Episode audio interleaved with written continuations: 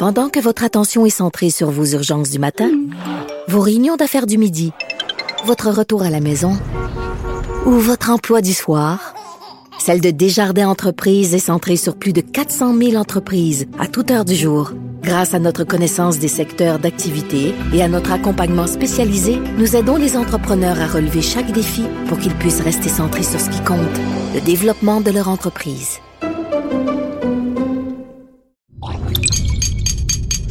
Cube Radio.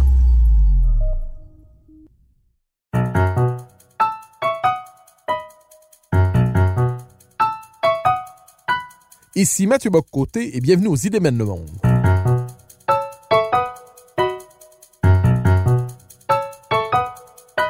À travers le regard des intellectuels québécois et européens, nous chercherons à comprendre les grands débats qui façonnent notre époque.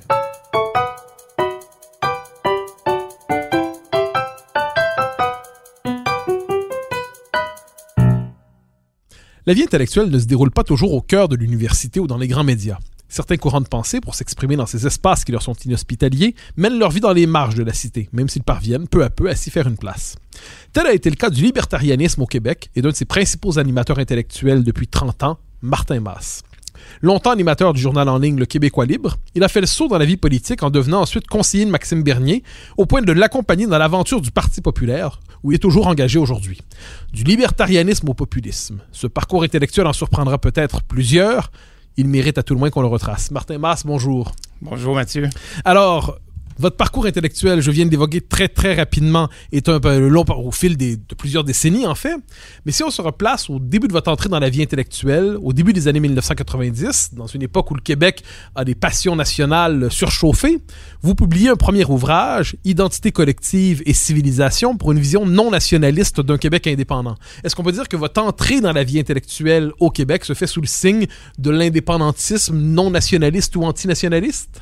En fait, ça s'est fait plusieurs années, même plus tôt que ça, sous le signe du nationalisme, je dirais, plus banal, orthodoxe. Euh, en 1980, j'ai 15 ans, je commence à, lire les journaux et à devenir euh, éveillé à tout ce qui se passe au Québec. Et j'ai grandi dans une famille où, bon, mon père était nationaliste, indépendantiste, et euh, c'est un peu les influences que j'avais eues. Et donc, à 15 ans, je deviens un partisan du oui. Euh, et dans les années qui suivent, euh, bon, en tant que jeune intellectuel ou quelqu'un qui aspire à être un, intellectuel dans les années 80 au Québec, euh, début des années 90, c'est clair que la question nationale est incontournable. Donc, je vais en Belgique avec une bourse en 1988. J'écris ce livre-là. Disons que mon parcours a évolué un peu quand j'ai fait un passage à l'Université McGill. J'ai fait mon bac à l'Université McGill. J'ai découvert que le Québec était peut-être plus, euh, euh, pour utiliser des termes d'aujourd'hui, diversifié et multiculturel, on va en parler plus tard, que le, Québec, le, Québec francophone dans lequel j'ai grandi. Et euh, disons que j'ai eu une réaction assez négative par rapport à idéologie collectiviste qui essayait d'imposer des choses. J'ai évolué graduellement vers une vision plus libérale classique, plus libertarienne. Et euh, donc, euh, je suis resté indépendantiste, mais j'ai j'ai, euh, je suis devenu très allergique à tout ce qui était une vision totalisante de la société. Et dans le nationalisme québécois, justement, je voyais une vision totalisante d'imposer une identité, d'imposer évidemment la langue française, qui est qui est tout le débat sur la, loi 101, etc. Donc, il y avait un côté autoritaire ou totalisant dans le nationalisme que je n'aimais pas. D'un autre côté, je réagissais très fortement aussi à l'époque à, la montée de l'idéologie multiculturaliste euh, au Canada. Pour moi, la vision officielle du Canada, qui est juste une communauté de tribus ethniques essentiellement, euh, cette vision-là qui était étalée dans les fêtes du 1er juillet, je la trouvais absolument ridicule, réactionnaire, euh, je la trouvais anti- pour moi, c'était le contraire d'une civilisation euh, évoluée.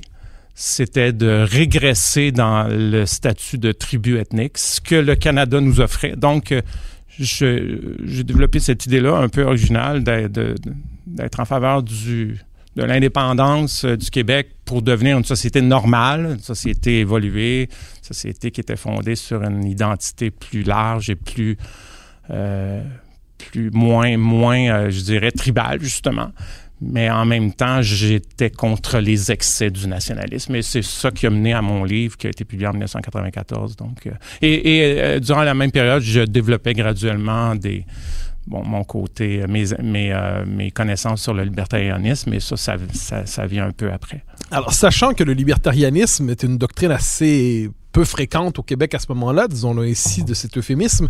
C'est une doctrine qui n'est pas présente dans l'espace public, qui implique un, changement du rapport au monde. À certains égards, euh, on adopte de toutes nouvelles lunettes théoriques lorsqu'on y passe. À quel moment peut-on dire que vous avez une forme de conversion intellectuelle, vous me direz si le terme est bon, une conversion intellectuelle consciente, assumée au libertarianisme? À quel moment dites-vous l'idéologie de référence, à tout le monde la philosophie de référence qui est la mienne, c'est celle-là? C'est pendant que, que je travaillais sur mon livre, justement, que j'ai commencé donc en Belgique en 88, mais il a, été publié seulement euh, six ans plus tard, en 94. Et pendant ces années-là, je, décortique un peu justement la, les, idéologies collectivistes, euh, que ce soit euh, le nationalisme, mais aussi, bon, toutes les autres idéologies, bon, évidemment, le socialisme, le communisme, le féminisme, toutes les idéologies aussi plus minoritaires qui se développent à ce moment-là, mais qui Aujourd'hui, on pris encore plus de place. Bon, je suis gay. J'étais euh, à l'époque, évidemment, en train de découvrir euh, ma, vie euh, amoureuse et sexuelle, mais sauf que j'avais l'impression justement de vivre dans une société à Montréal à l'époque, dans les années 80, où est-ce que j'avais aucun problème à vivre ça. Ça s'est fait très rapidement, mais il y avait des mouvements déjà là, dans les années 80. J'ai écrit dans, dans le McGill Daily en 1987, je crois, un article qui disait Hey, arrêtez le, le, mouvement. Euh, euh, queer puis euh, euh, gay là, qui veut nous, nous faire de nous des victimes, de pauvres victimes, puis il faut presque se, mettre en marge de la société, comme justement les, les excès du nationalisme, cette idée-là qu'on est des victimes, puis qu'il faut rejeter l'autre qui nous victimise, puis qu'il faut créer une sorte de monde avec toute une sorte de, avec tout un paquet de, mythes là pour justifier qu'on est à part et vraiment que tout mouvement collectiviste à l'époque me tapait euh, vraiment carrément sur les nerfs. Euh, que ce soit euh, les grandes idéologies comme le nationalisme ou le socialisme ou des idéologies vraiment plus minoritaires comme le mouvement gay.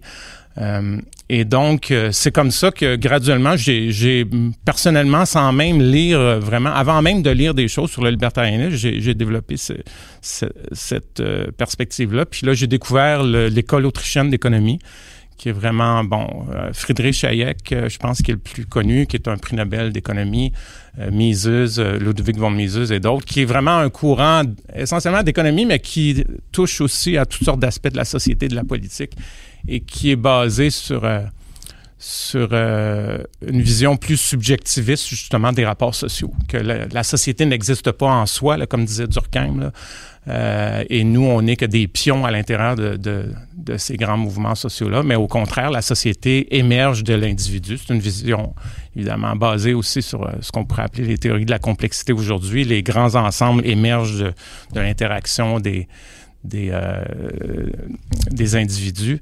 Et c'est comme ça, dans les années, euh, justement, au milieu des années 90, que j'ai découvert ce grand mouvement-là du libertarianisme, avec une, c'est pas, il y a toutes sortes de, on n'a pas beaucoup de temps d'en parler, mais il y a toutes sortes de, de chapelles ah, aussi il y a dans le chapelles, libertarien. Dans, dans, le libertarianisme, comme le marxisme, etc. il y a, il y a mille chapelles. Absolument. Mais bon, alors cela dit, vous allez, alors euh, je poursuis dans votre engagement, ouais. vous vous associez au milieu des années 90 avec un groupe qui s'appelle les Amis de la Liberté, euh, mais ensuite vous créez avec le Québécois libre, vous créez en ligne, vous profitez en fait de cet espace nouveau euh, qui est Internet pour créer un journal qui sera le Québécois libre, qui sera une forme de bannière francophone, votre étendard libertarien au Québec. À quoi, qu'est-ce que vous cherchez à faire en créant à ce moment-là le Québécois libre? Qu'est-ce que vous cherchez Quelle impulsion cherchez-vous à donner dans le débat public? Je cherche à donner une perspective différente dans ce que je considérais être à l'époque euh, dans les médias, dans les grands médias, dans les grands débats, l'absence totale de, perspectives différentes sur, les grands enjeux. essentiellement, ce qu'on voulait, c'était pas être un, magazine théorique, c'était de prendre les débats de société, les, questions d'actualité, puis de les analyser, de les régurgiter, entre guillemets, avec euh, un spin euh, libertarien. C'était vraiment ça, c'était d'aller chercher monsieur et madame tout le monde, là, pas de faire des... Bon, il y en avait aussi des articles plus théoriques, mais, mais vraiment notre but, là, c'était de ramener ça sur le plancher des vaches, des vaches et de dire, bon, cette nouvelle annonce du ministre euh, de l'Éducation ou de la Santé, ou je sais pas trop, hier, comment est-ce qu'on peut l'interpréter d'un point de vue libertarien? Qu'est-ce que nous, on offrirait si on était là? Et donc, de ramener ça à quelque chose de, de plus facilement compréhensible, alors que bon, les gens qui lisent des gros tomes de, 400 pages ou euh, même des, revues académiques sur, sur ces idées-là, il n'y a, presque personne. Donc, je voulais vulgariser la pensée libertarienne. Puis ça a été un gros succès, hein, parce que dans les premières, la, durant la première décennie, je dirais, ça, on l'a fondé à la fin 98, euh, si mon souvenir Ça dure jusqu'à? Ça, ça, a duré jusqu'en 2016. Ça a duré 18 ans, l'aventure du Québécois libre. Et, on a rejoint des gens de partout dans le monde. À un moment donné, on était un de, des, des 4-5 principaux magazines libertariens dans le monde, et pas juste dans le monde francophone, parce qu'on avait peut-être le, quart ou le tiers de nos articles qui étaient en anglais. Donc, on joignait des gens de partout dans le monde, euh, aux États-Unis, en Europe, en Australie, etc. On avait des, collaborateurs aussi de, de 5-6 pays. Euh, donc, ça a été vraiment. Je rencontrais des gens dans des conférences aux États-Unis, d'un peu partout, qui me disaient qu'ils lisaient le Québécois libre. J'étais vraiment totalement estomaqué quand on me disait ça. Donc, je pense que ça a été un, bon succès. Je rencontre encore des gens aujourd'hui de, 40 ans qui me disent qu'ils ont découvert la pensée libertarienne euh, il y a 20 ans en lisant le Québécois libre. Donc, ça me fait très, euh, très plaisir de, de voir ça. Et bon, on a eu un petit impact, je pense, au Québec malgré tout. Euh, il y a beaucoup de gens qui sont dans des dans des postes aujourd'hui, dans les médias, etc., qui n'ont pas été nécessairement convaincus. bon, un de ceux-là, c'est toi, évidemment, euh, Mathieu. Donc, euh, vous je crois qu'il y a beaucoup de gens qui ont lu nos, nos articles et qui ont été influencés d'une façon ou d'une autre, positivement ou négativement, mais qui ont dû en tout cas se positionner par rapport à ces idées-là. Et je pense que ça a enrichi jusqu'à un certain point le, débat au Québec, mais de toute évidence, euh, ça n'a rien changé fondamentalement. Alors, à l'époque, donc, le, Québec commence à sortir, hélas, de la question nationale, euh, commence à se définir à partir d'autres enjeux. Quels sont les enjeux? Parce que vous le dites, il y a des questions... Euh, vous cherchez à appliquer le libertarianisme, en faire un journal non pas simplement théorique, mais un journal qui mord sur l'actualité, qui mord sur les enjeux de société. Quels sont les principaux thèmes autour desquels se déploie le libertarianisme à ce moment-là au Québec? La critique du modèle québécois, euh, l'état thérapeutique. Euh, quels sont les thèmes autour desquels le libertarianisme se construit, pas simplement comme euh, théorie, mais comme doctrine politique au Québec? Je pense que la critique du modèle québécois, c'est un des gros, gros enjeux. Là. Puis là, évidemment, je parle des, de moi et des correspondants qui étaient au Québec, là, pas de tous ceux qui étaient un peu partout ailleurs. Mais bon, cette, euh, cette mythologie-là sur le fait que le Québec est né pratiquement en 1960 euh, quand on a nationalisé euh, tout ce qui bougeait, on a commencé à nationaliser tout ce qui bougeait au Québec et qu'avant ça, on était au Moyen Âge dans la Grande Noirceur.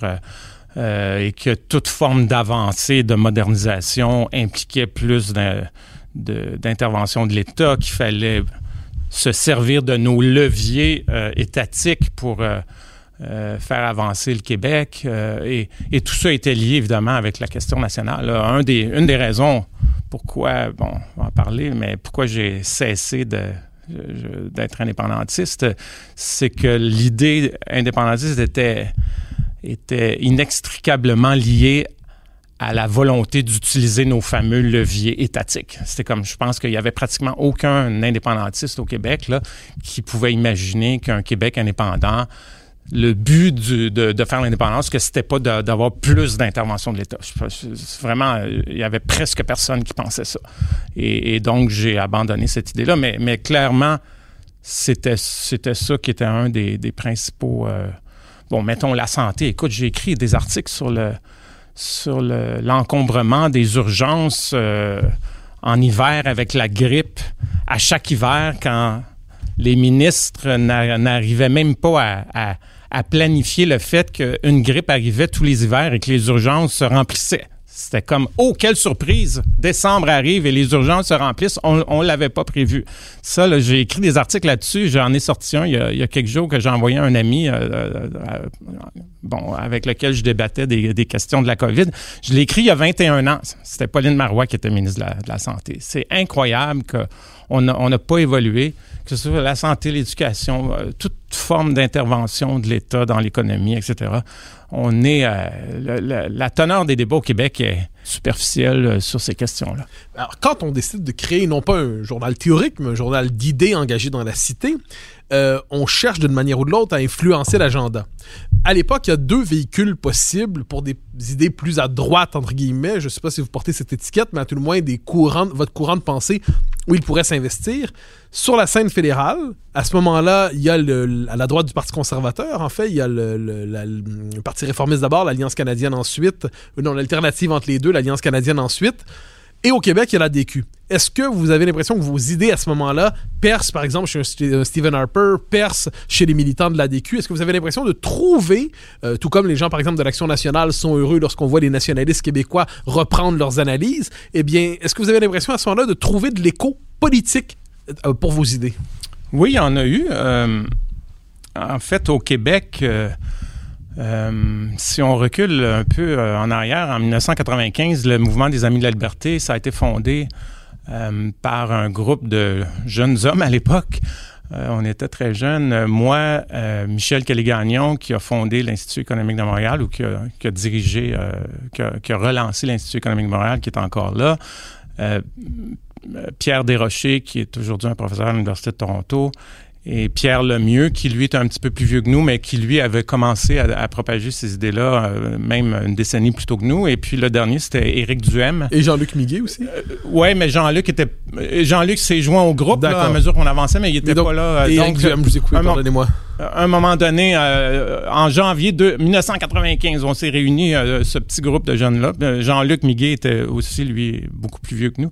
Et euh, Éric Duhem, qui est resté euh, bon un, ami durant toutes ces années-là, qui aujourd'hui fait euh, campagne pour devenir chef du Parti conservateur du Québec, donc le monde est petit. Et, et Éric, donc, a travaillé avec la DQ, avec Mario Dumont. écoute, j'ai dû écrire six ou sept éditoriaux au fil des années sur l'ADQ et d'une fois à l'autre, c'était Ah, il y a un espoir avec la DQ, ils vont dans la bonne direction. Six mois plus tard, c'est bon, la DQ fait encore un virage à gauche, c'est de la merde. Euh, il y a rien à faire avec ça. Ils sont complètement confus. Un an plus tard, oh, enfin, il y a quelque chose qui se passe. Un autre année plus tard, ça va encore nulle part. Euh, Mario Dumont, pour moi, c'était la, la, girouette euh, typique qui ne changeait d'avis à, à tous les six mois, dépendant de, du de, de, de, là où le vent euh, soufflait. Et donc, euh, je me suis un petit peu rapproché de la DQ. Euh, Eric était là, mais finalement, j'ai jamais embarqué dans la DQ, j'ai jamais milité dans la DQ. Et chez les Canadiens? Et au, au niveau fédéral, évidemment, bon, comme j'étais indépendantiste jusqu'en 1995, je m'intéressais pas vraiment à ce qui se passait. En fait, j'avais voté pour le bloc dès les premières années du bloc, après 1990.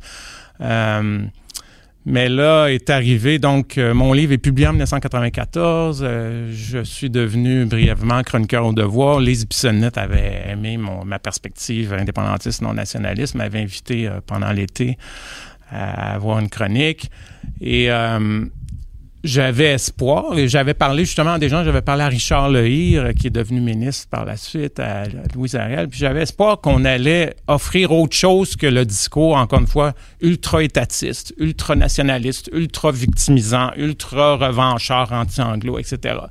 Et c'est pas ça qui est arrivé. Dès l'élection du PQ, euh, on, est en septembre 2000, euh, 1994. 1994, je crois septembre, dans ce boulot, en tout cas dans, à l'automne. Et, et euh, bon, ça a reviré euh, vraiment dans, dans, la direction de tout ce que, ce que je détestais. Et, et à, à, peine quelques mois plus tard, donc je suis devenu. J'ai décidé que je pouvais pas aller, aller à suivre ça et je suis devenu fédéraliste. Alors, cela dit, au Canada, je me permets de faire écho parce que de mémoire, mais peut-être est-ce que ma mémoire me trompe, euh, un Stephen Harper, par exemple, était un lecteur du Québécois libre. Oui. Euh, vos travaux trouvaient de l'écho. Après. Euh, mais là, le Québécois libre n'est pas encore. D'accord, mais une fois que le Québécois libre est lancé, vous l'avez fondé, vous, vous travaillez, vous cultivez, vous, vous semez vos idées dans l'espace public chez les politiques, finalement, Harper, qui va devenir premier ministre du Canada, va être intéressé par le Québécois libre. En, fait, euh, donc en janvier 95, quand je deviens euh, fédéraliste, euh, j'avais écrit dans mon livre qui à la fin, à la toute fin du livre, que si le, le projet indépendantiste ne fonctionnait pas, il fallait se tourner vers la seule alternative qui était la décentralisation radicale du Canada. Et il y avait un parti, justement, le Parti réformiste, qui euh, avait des, des, politiques justement pas mal libertariennes, très bon conservatrices libertariennes, et qui proposait une, décentralisation radicale du Canada, vraiment euh, enlever pratiquement tous les pouvoirs. Euh, bon, évidemment, respecter la Constitution. La Constitution n'est pas respectée aujourd'hui. Ottawa intervient dans tout. Il y a plein de choses qu'Ottawa fait comme gouvernement fédéral qui ne devrait pas faire. Et j'avais dit, j'avais écrit qu'il faudrait peut-être euh, essayer de s'allier avec ces gens-là dans l'ouest du pays qui voulaient décentraliser radicalement le Canada. Et c'est ce que j'ai fait.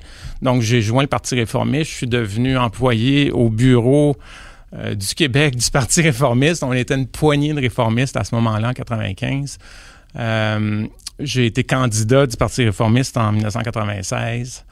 Et euh, j'ai rencontré donc Stephen Harper, qui est un jeune député à l'époque. Je suis devenu, euh, bon, euh, enfin, une bonne connaissance. On s'est rencontrés à plusieurs reprises. Et donc, oui, Stephen Harper lisait le Québécois libre et, s'intéressait à ça. Et je l'ai aidé d'ailleurs à devenir chef quelques années plus tard, en 2001, du, de, je crois qu'à ce moment-là, c'était, de l'Alliance. Oui, c'était de l'Alliance canadienne, donc avant la fusion avec l'ancien Parti conservateur. Mais je suis devenu rapidement très, très euh, sceptique qu'il allait faire des réformes. Euh, les politiques vous déçoivent souvent. oui, les politiques me déçoivent toujours, en fait. Euh, c'est vraiment, les gens ont des idées, mais ce qui arrive en politique, la, politique est une, est une activité totalement irrationnelle et débile. Et le, quand on entre dans le jeu politique, le seul but, c'est de plaire à tout le monde et donc de diluer nos idées.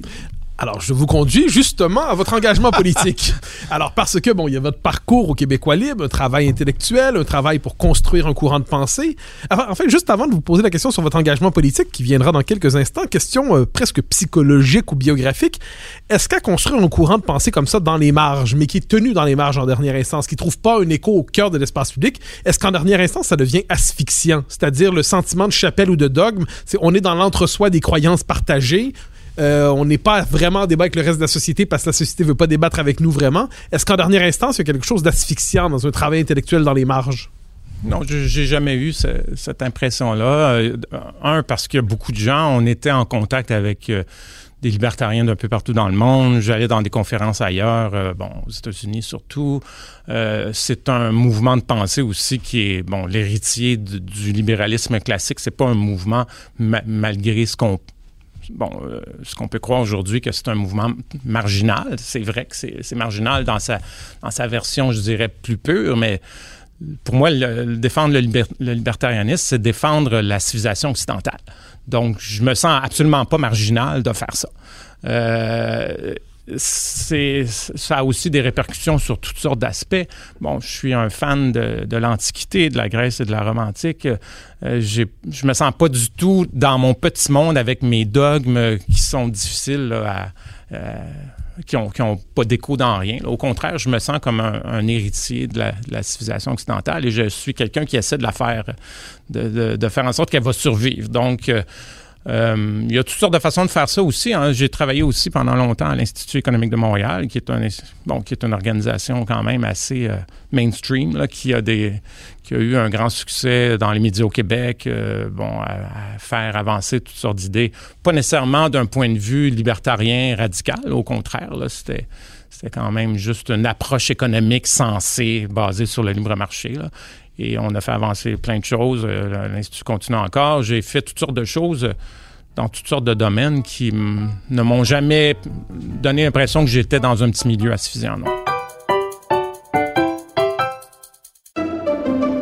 Pendant que votre attention est centrée sur cette voix qui vous parle ici, ou encore là, tout près ici, très loin là-bas, Celle de Desjardins Entreprises est centrée sur plus de 400 000 entreprises partout autour de vous. Depuis plus de 120 ans, nos équipes dédiées accompagnent les entrepreneurs d'ici à chaque étape pour qu'ils puissent rester centrés sur ce qui compte, la croissance de leur entreprise.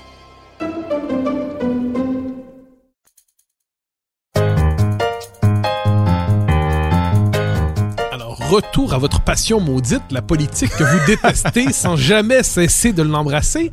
Euh, tôt ou tard, enfin à un moment donné, donc, je pense que Maxime Bernier faisait partie de la mouvance qui était la vôtre. Lorsqu'il est au Parti conservateur, vous l'accompagnez, je ne me trompe pas, vous travaillez avec lui quand il est ministre au Parti conservateur.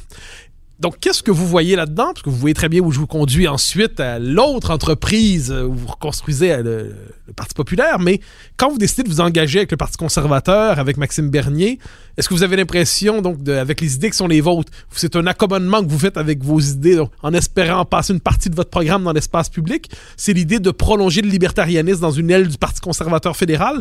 Comment vous engagez-vous en politique, vous qui, par ailleurs, la détestez avec autant d'amour?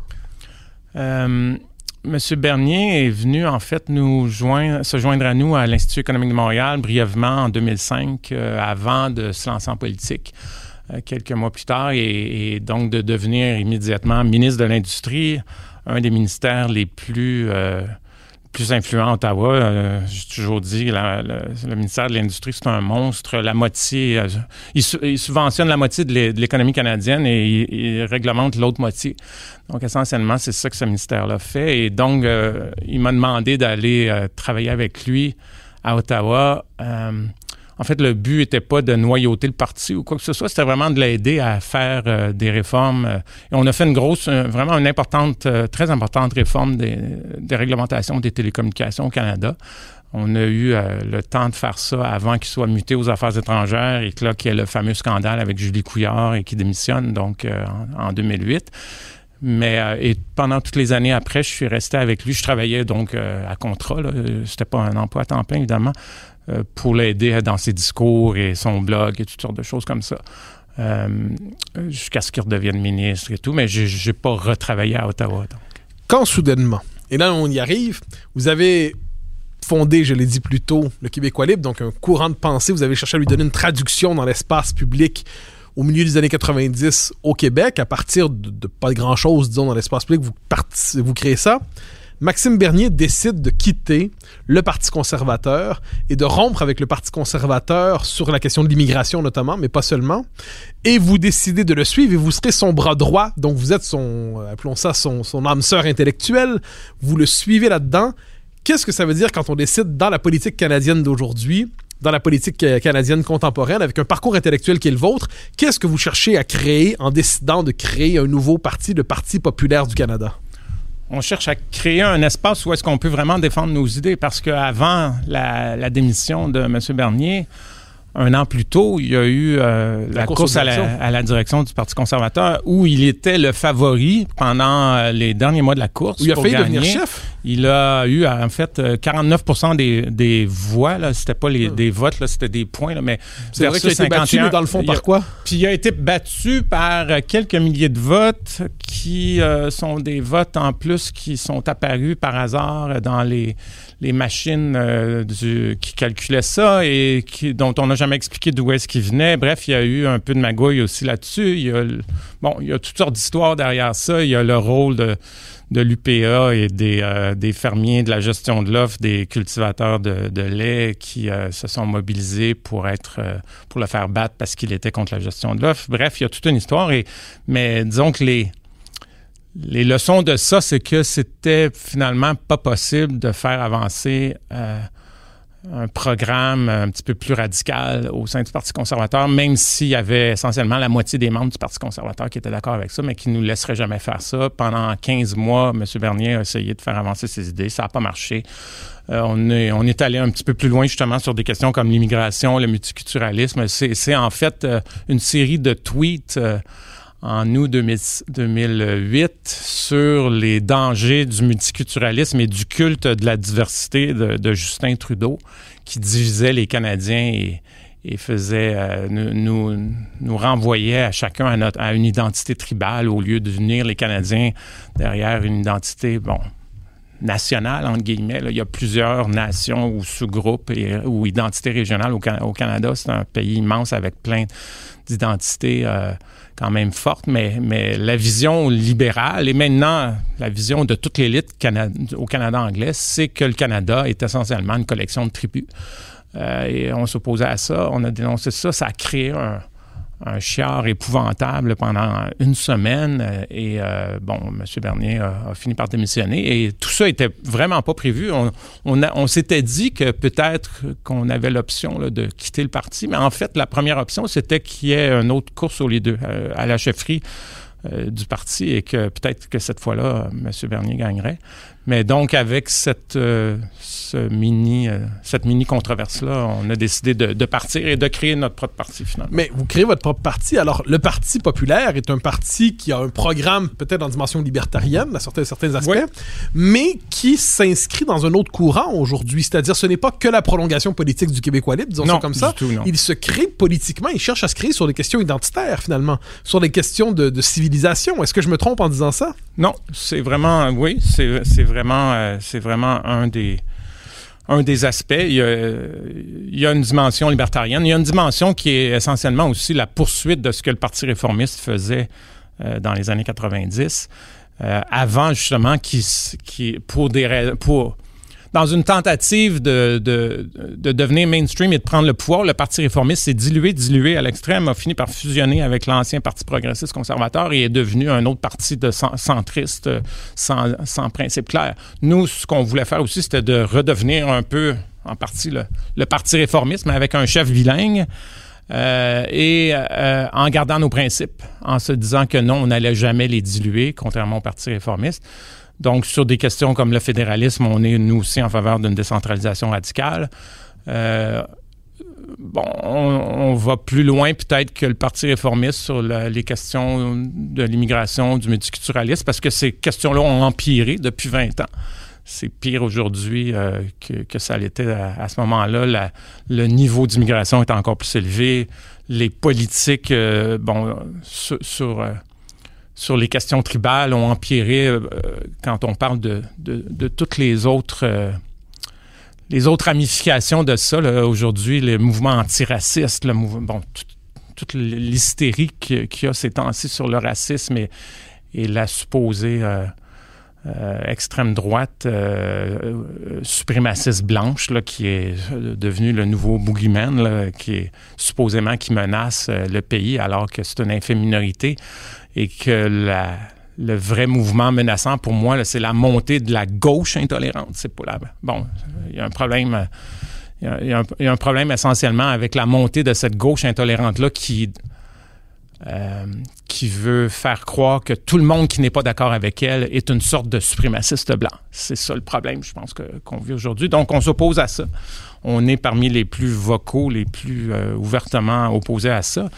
Et on est aussi, il y a la dimension populiste, là. Oui, c'est ça qui est. Il y a une dimension populiste qui est inattendue dans un parcours euh, comme le vôtre, comme celui de M. Bernier peut-être.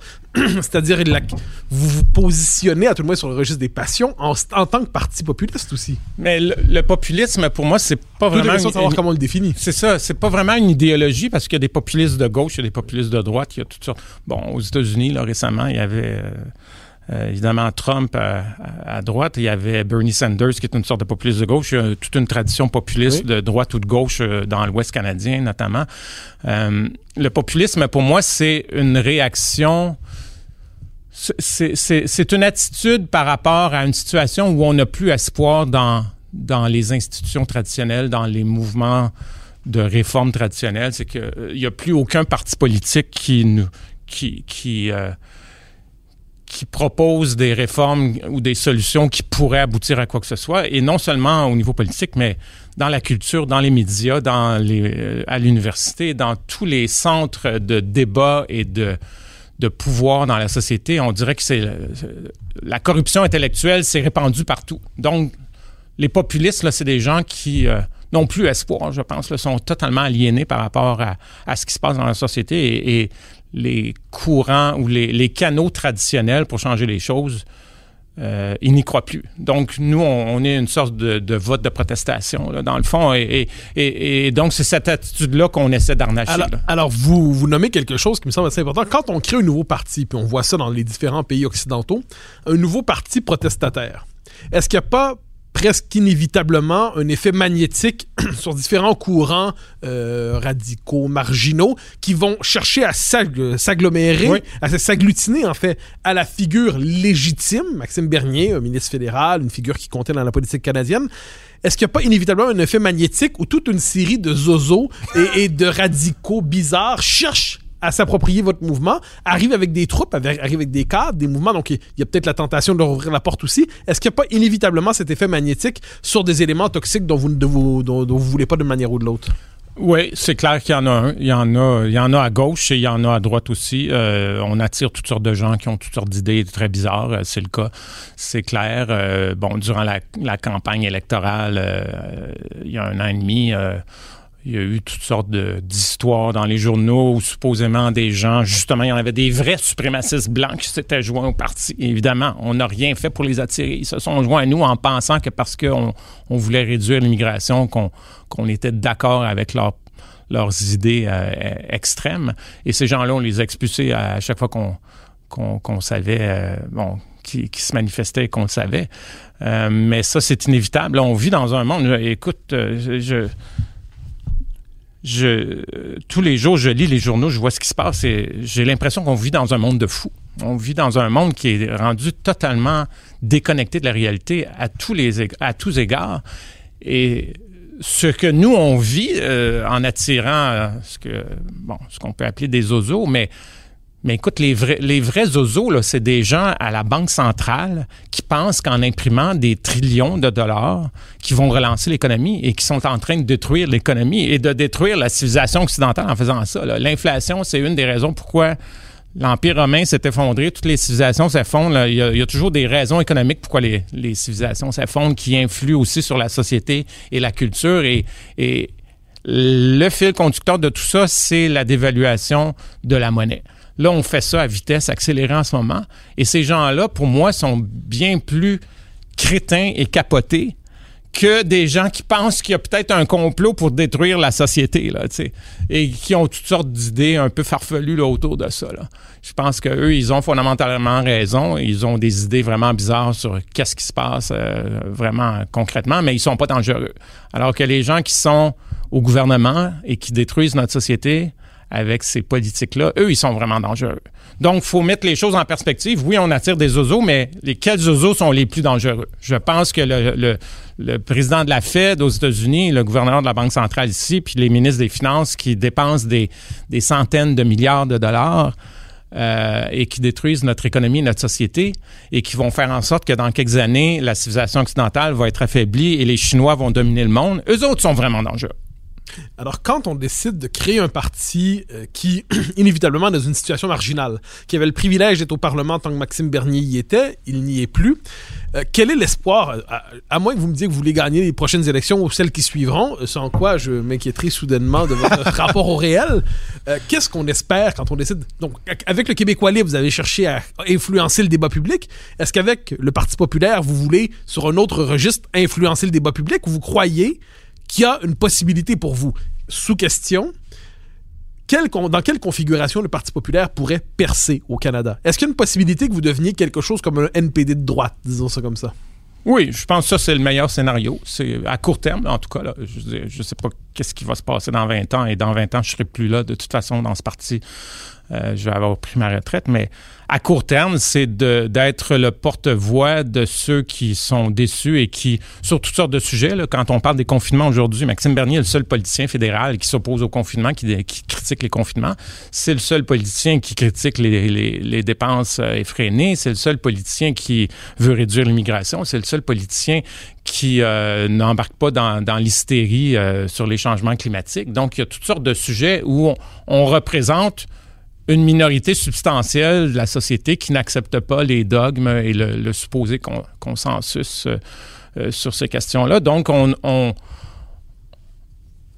a obtenu 1,6% des voix il y, a, un an et demi. Euh, ce qu'on, moi, je serais très content si on montait à, 4-5% et, évidemment, si on faisait élire le chef, ça serait, ça serait magnifique qu'on ait une représentation au Parlement. Mais à court terme, c'est de faire en sorte que les gens qui euh, veulent une autre perspective aient, quelqu'un pour qui voter, puis forcer peut-être les autres partis et les médias à débattre de ces questions-là parce qu'on devient incontournable. Pour le moment, là, ils ont réussi à nous marginaliser.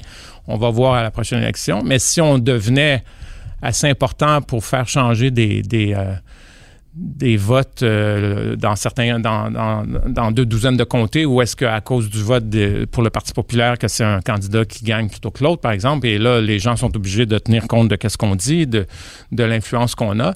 Euh, à court terme, ça, je pense que c'est quelque chose de tout à fait réaliste. À moyen terme, ben, on essaie de, de maintenir la flamme, justement, des idées libérales classiques, conservatrices, euh, les idées de de, la civilisation occidentale. C'est vraiment ça qu'on essaie de faire. Il faut que quelqu'un le fasse, euh, euh, même sur le plan politique. C'est pas le seul. Le but justement, c'est pas de se faire élire en disant n'importe quoi et, en disant ce que les gens veulent entendre après avoir fait des sondages. C'est de maintenir des idées auxquelles on croit. Si les gens veulent euh, euh, les appuyer, les appuieront. Si le Canada veut se suicider en continuant à aller toujours plus loin à gauche et à l'extrême gauche avec Trudeau et le NPD, ben écoute, c'est ça qui arrivera. Mais on ne sera pas responsable, on aura fait ce qu'on peut pour empêcher ça. Alors, je vous relance justement votre programme aujourd'hui. Il y a une dimension protestataire. Vous avez défini une série de contre, disons ça comme ça, d'opposition au consensus, une forme de rupture tant sur des questions d'environnement, euh, vous les revendiquez, sur des questions d'immigration, sur des questions de politiquement correct. Donc, vous cherchez à, lier ces questions ensemble. Si on renversait la question du pour, c'est-à-dire, est-ce que fondamentalement, votre objectif, c'est, euh, si on vous donnait le, si on cherchait à nommer votre programme, le cœur de votre programme, le noyau de votre programme, vous me direz peut-être sauver l'Occident, mais juste une étape plus concrète, ça voudrait dire non, quoi? sauver le Canada va pas sauver. on veut sauver l'Occident ou la civilisation occidentale au Canada. C'est pas le Canada qui va sauver la civilisation occidentale. Évidemment, c'est pas ici que ça se passe. Mais euh, c'est réduire l'intervention de l'État fédéral. Ça revient, ça revient pratiquement à ça. Donc, euh, l'intervention pour euh, détruire l'économie avec toutes sortes de, de programmes euh, bon, les milliards qu'on veut dépenser sur les supposés changements climatiques euh, catastrophiques, les milliards qu'on veut dépenser euh, bon, là, en ce moment, en créant toutes sortes de nouveaux programmes euh, qui découlent de, des, confinements et, on aurait pu gérer ça de façon tout à fait différente sans s'endetter de, cette façon-là, d'arrêter toutes les interventions dans l'éducation, la, santé, dans toutes sortes de domaines où Ottawa n'a rien à faire, de, réduire euh, et de réformer le, programme de, de péréquation qui divise encore une fois les Canadiens en redistribuant la richesse. À chaque fois que vous, vous avez un gros pot qui redistribue la richesse, vous avez des gens qui n'aiment pas payer, vous avez des gens qui veulent mettre la main sur le pot. Bref, arrêtez de faire tout ce que fait le gouvernement fédéral pour puis arrêter euh, bon l'ingénierie sociale que constitue l'immigration euh, de masse et, euh, tous les programmes pour promouvoir le multiculturalisme et la tribalisation du Canada. Arrêtez de faire tout ça puis laisser le Canada se développer comme un, une société euh, normale, comme elle se développait, euh, bon, il y a 50 ans encore, là. Il n'y a, pas si longtemps qu'on était une société normale et, où Ottawa n'intervenait pas autant que ça dans, notre vie. C'est la montée de l'intervention du, gouvernement fédéral qui nous divise, qui détruise la société. Alors, vous l'avez dit, vous avez déjà été indépendantiste, vous ne l'êtes plus. Vous êtes engagé dans un parti qui veut réformer le Canada en profondeur, mais l'idéologie que vous critiquez est peut-être à ce point pénétrée en profondeur dans le Canada qu'on peut peut-être se dire à certains égards ce n'est plus possible aujourd'hui de transformer le Canada. Est-ce qu'il y a encore dans votre esprit une petite porte de sortie qui s'appelle la possibilité de l'indépendance du Québec? Parce que s'il y a un endroit où on résiste à ces idéologies-là, à bien des égards, c'est au Québec. J'ajoute une sous-question à ça qui n'est pas sans dimension stratégique. Les partis populistes, pour fonctionner, en général, ont besoin d'un ancrage sociologique ou historique d'un peuple dans lequel s'ancrer. Le Canada, à, grande échelle, c'est assez difficile d'imaginer un parti populiste qui s'y implante. À la rigueur, on peut imaginer une alliance, euh, c'est un vieux fantasme, l'Ouest et le Québec, une alliance du nationalisme québécois et du populisme ou du conservatisme de l'Ouest pour défaire l'État fédéral. Mais imaginons que ce scénario-là ne soit pas en train de se concrétiser, puis on dirait pas qu'il l'est.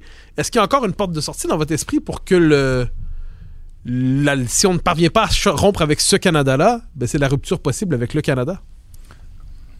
Euh, oui, encore une porte de sortie. La, raison pourquoi je suis devenu fédéraliste il y a, 25 ans, c'était justement parce que je, je, ne croyais plus que le mouvement séparatiste québécois pouvait nous emmener dans une direction qui, qui, qui faisait mon affaire, que je considérais comme, euh, euh, intéressante ou comme valable, mais clairement, mon adhésion au, Canada, c'était pour... C'était mon second choix à l'époque. Ça fait 25 ans que, que je travaille pour ça. je crois que le Canada mérite encore d'être sauvé pour toutes sortes de raisons aussi géopolitiques. Hein, euh, le monde euh, de demain va être de plus en plus incertain. Je pense que le Canada a un rôle à jouer, y compris pour nous, pour nous les Québécois. Je pense qu'il y a encore des avantages à être dans un pays comme le Canada. Mais peut-il l'être? Ben c'est ça. Je pense que c'est ça la question. C'est est-ce que le Canada va continuer d'empirer avec Trudeau? Et continuer à se tribaliser, continuer à se désagréger et à se désunir avec des politiques euh, qui sont vraiment très néfaste. Et si c'est le cas, euh, et, aussi à devenir de plus en plus euh, autoritaire, je pense qu'il y a une tentation autoritariste qui se développe un peu partout dans le monde, y compris au Canada. Est-ce qu'il va pas falloir s'opposer à ça? Écoute, c'est toutes sortes de questions que je me pose. Je, je suis pas du tout rendu au stade de dire il faut abandonner. Au contraire, on est en plein dedans. On est en train de le faire avec un parti, mais je je peux pas affirmer que au cours des prochaines années, je vais pas euh, remettre ça en question une autre fois comme je l'ai remis en question à 25 ans parce que je, je ne suis pas du tout convaincu qu'on peut sauver le Canada. On essaie de le faire, mais je suis pas convaincu que c'est possible. Vos militants dans l'Ouest, ce sont des gens qui sont travaillés aussi probablement par la tentation d'un régionalisme fort, peut-être même de le Wexit, comme on dit quelquefois. Est-ce que vous prenez ça au sérieux, un mouvement comme celui-là dans l'Ouest? Absolument. Il y, a, beaucoup de nos, de nos membres et de nos supporters dans l'Ouest qui, justement, hésitent entre continuer à nous appuyer et appuyer le Wexit. Euh, ils, sont, ils font face au même dilemme. Là. Ils se disent euh, peut-être que la, seule... Euh, la seule solution pour sauver le Canada qui reste, c'est Maxime Bernier, mais Maxime Bernier est encore, euh, et le Parti populaire sont encore un parti marginal. Si ça, ça ne fonctionne pas, on devrait, il reste juste une solution, c'est se séparer du Canada. Ils sont vraiment, il y, a, de plus en plus de gens, je pense, au Canada qui se posent cette question-là. Donc, euh, c'est peut-être le débat des prochaines années, c'est est-ce que le Canada peut être sauvé par des gens qui euh, ont cette vision différente-là, mais qui est minoritaire en ce moment. Donc, on, je, c'est clair qu'on est minoritaire. Donc, euh, comment est-ce qu'on va pouvoir avoir une influence? Comment est-ce qu'on va pouvoir inverser ça? Est-ce que c'est par la force des choses, si l'économie s'effondre, le gouvernement fédéral ne peut plus intervenir comme il fait, il est fauché? Euh, ils vont être obligés de faire des réformes. C'est déjà arrivé dans les années 90, là, ont été forcés de faire des réformes comme ça. Est-ce que c'est ça qui va arriver, qui va changer les choses, ou est-ce que le vent va tourner, puis les gens vont faire, il va y avoir un immense backlash envers euh, la montée de l'extrême gauche qu'on voit en ce moment, puis les gens vont se tourner vers autre chose? Y a un retour du balancier, c'est pas la première fois que ça va arriver, qui va nous favoriser. Peut-être que c'est ça qui va arriver avant que, que, que tout s'effondre. Je sais pas. Mais là, en ce moment, on essaie, mais euh, encore une fois, peut-être que, peut-être que je vais changer d'avis dans quelques années. Ah, vous êtes un intellectuel engagé en politique depuis plusieurs années, avec un parcours singulier, on l'a vu depuis le début de l'entretien. Euh, aujourd'hui, votre destin est lié avec une cause politique, mais je devine que vous êtes encore travaillé par des préoccupations intellectuelles qui ne se laissent pas dévorer par la politique. Si vous étiez délivré demain pour une raison ou pour une autre de la vie politique et que vous renouiez avec la plume, euh, vous avez des idées de livres sur ah lesquels vous voudriez vous consacrer? En fait, c'est euh, une des choses qui me travaille aussi, c'est que j'ai hâte de ne plus faire partie de ce monde euh, irrationnel et débile qui est la politique et, de revenir à, mes premiers amours qui sont euh, justement la, réfléchir et écrire et je m'intéresse bon à l'épicurisme, à la philosophie épicurienne, et qui ne veut pas dire par Bien sûr. Euh, euh, la débauche et tout ça, là, ça c'est une corruption de ce qu'est l'épicurisme. C'est une, une, philosophie qui est, qui est très beaucoup plus pertinente que ça. Je m'intéresse à bon à l'économie, euh, pourquoi on, on, est dans, dans le cul-de-sac économique et, et, euh, et qu'on s'approche d'une sorte d'effondrement économique là, en ce moment. Là. Je pense que ça, c'est quelque chose qui m'a toujours fasciné. Donc, par, écrire sur l'économie, écrire sur sur toutes sortes de choses, euh, essentiellement qui sont euh, euh, liées à l'économie, la philosophie, la politique. Alors, mon Dieu. Au grand plaisir, quand vous serez au terme de votre aventure politique, de lire à nouveau un livre de Martin Mass. Martin Mass, merci infiniment pour votre passage aux idées mènent le monde. Merci beaucoup, Mathieu.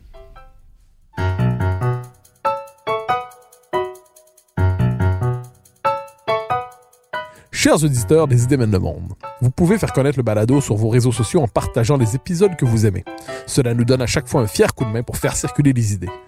Aussi, si vous écoutez sur une autre plateforme que Cube Radio, laissez-nous un commentaire. C'est encore une fois un geste qui nous permettra de faire connaître la série à un plus grand nombre. Merci à vous d'être à l'écoute. Vous pouvez me suivre sur Twitter et sur Facebook. Vous pouvez également lire mes chroniques chaque mardi, mercredi, jeudi et samedi dans le Journal de Montréal.